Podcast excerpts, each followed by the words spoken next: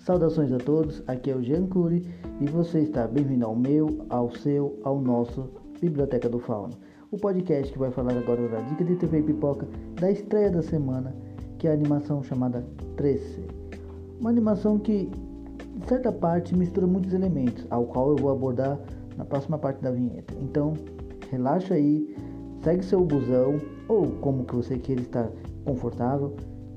Prepara agora que eu vou te falar uma animação que você vai gostar e vai até valer para você ter o, pelo menos a Netflix por um mêsinho ou quem sabe mais.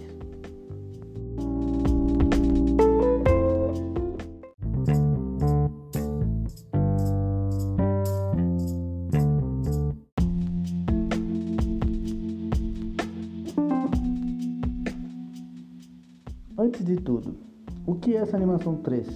Nem eu conhecia até ver os trailers. Um mês anterior.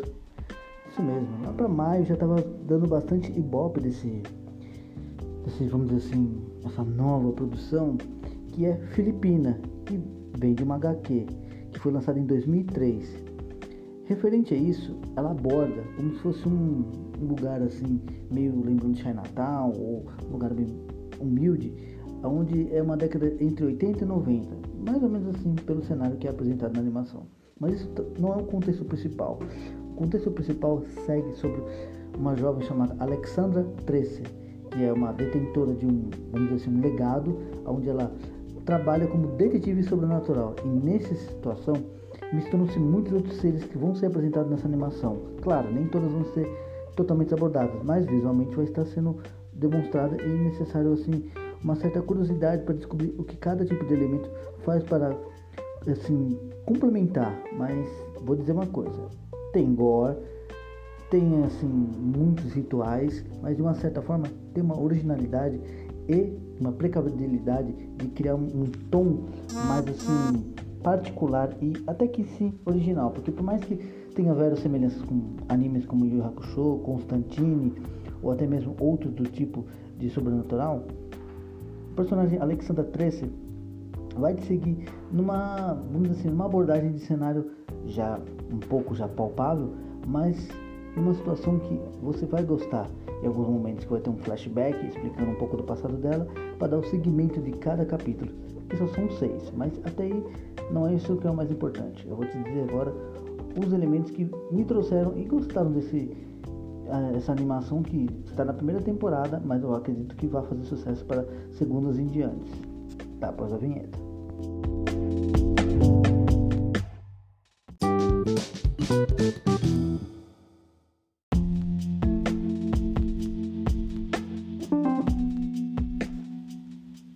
Mais interessante nessa animação é também o cuidado com tipos de coadjuvantes que são compostos para a própria trama e em si também na situação de para mostrar que a Alexandra ela não é também pau para toda a obra, ela vai precisar de ajuda, ela vai precisar de alguém que dá informação, ela vai ter que manter o próprio legado do seu pai, que conforme a situação vai seguindo, ela vai descobrindo coisas que são positivas e negativas, situações que ela não esperava. Tem sim um plot twist muito legal para quem gosta de ter essas surpresas narrativas, é muito interessante. Só que, no contexto geral, a única coisa que peca mesmo é os poucos capítulos, que poderia até ter sido um pouquinho mais para a pessoa adentrar mais ao cenário, porque tem personagens misteriosos que só são ali figurantes para fazer uma aparição aqui, um, uma situação de continuidade para a trama, mas no todo é muito boa. Há elementos que são às vezes assim conhecidos, outros não, porque são lá da lenda das Filipinas, como também de todo aquele continente leste da parte da Ásia.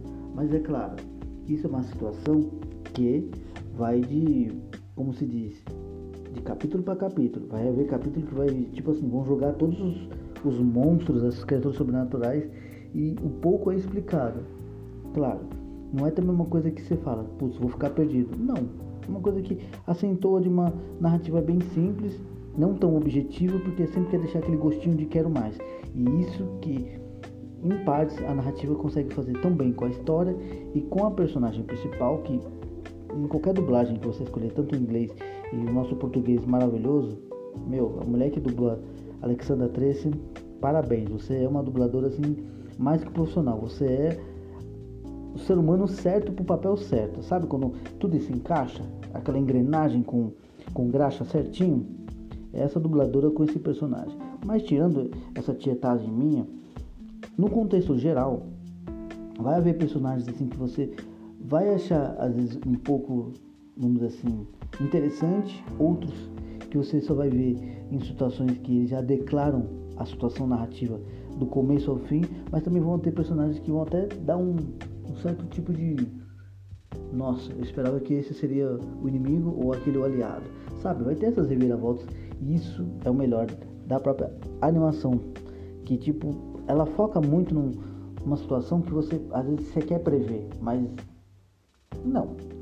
Nem sempre você vai conseguir e em outras situações você vai assim botar aquela crença ou aquele veredito final. Não é isso que talvez possa acontecer até o último capítulo. Você vai se surpreender. Agora eu vou dizer minha nota final sobre o contexto geral do que eu achei após a vinheta.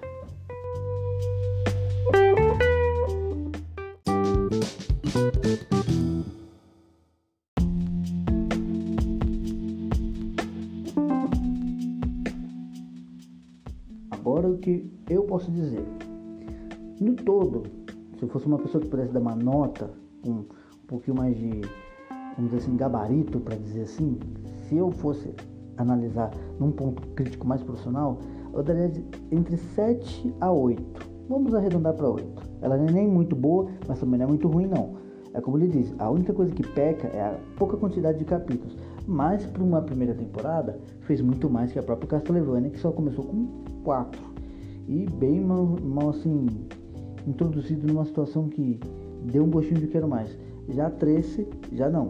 Ela deu um gostinho de quero mais, mas ela mostrou bem o cenário, as criaturas, a necessidade, é, situações que ela pode usar para conseguir encontrar a solução ou até às vezes resumir um, um enigma. Aliados que são muito bons, inimigos que são até muito bem assim construídos visualmente. Só que claro, tudo numa medida certa, tudo tem sempre aquela tangente, não somente entre o bem e o mal, mas necessidades para a situação narrativa entre haver a violência e não haver assim uma situação tão assim jogada. Que hoje em dia as animações são muito assim jogadas para o gore geral. Essa animação tem violência, então eu não recomendo para crianças.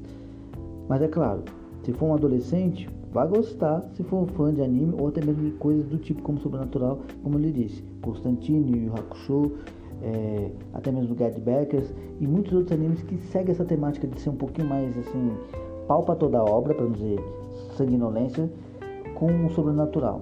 Só que claro, Tracy tem uma essência muito pura e própria. No contexto geral, sim, vale a pena você perder uma noite para assistir, que é bem curtinho os capítulos, dá mais ou menos quase um tamanho de um filme de 3 horas. São só seis capítulos, então não é tão difícil de se maratonar entre vai 8 horas da, da noite até uma meia-noite. Mas é claro, se você quiser curtir com um final de semana, é uma boa pedida. Só que em si, Trace tem seus altos e baixos. Às vezes tem uma barriguinha narrativa, às vezes tem um, um impacto bem legal na ação, ou até mesmo numa situação que você fala, eu não esperava por isso. Ou até mesmo você, hum, isso ficou bem legal né, no resultado final da história. Então assim, vai, vai haver aquela balança entre um plot twist, uma reação de tipo conflito narrativo, mas também no contexto é ótimo. Ela não tem o que se dizer, porque o carisma da personagem ressalva muitos furos e lacunas, mas é tudo uma coisa que nem tudo é perfeito, nem um mar de rosas. Mas também se fosse, seria também algo bem, como eu posso dizer assim, que se fosse muito bom no começo, poderia piorar no final.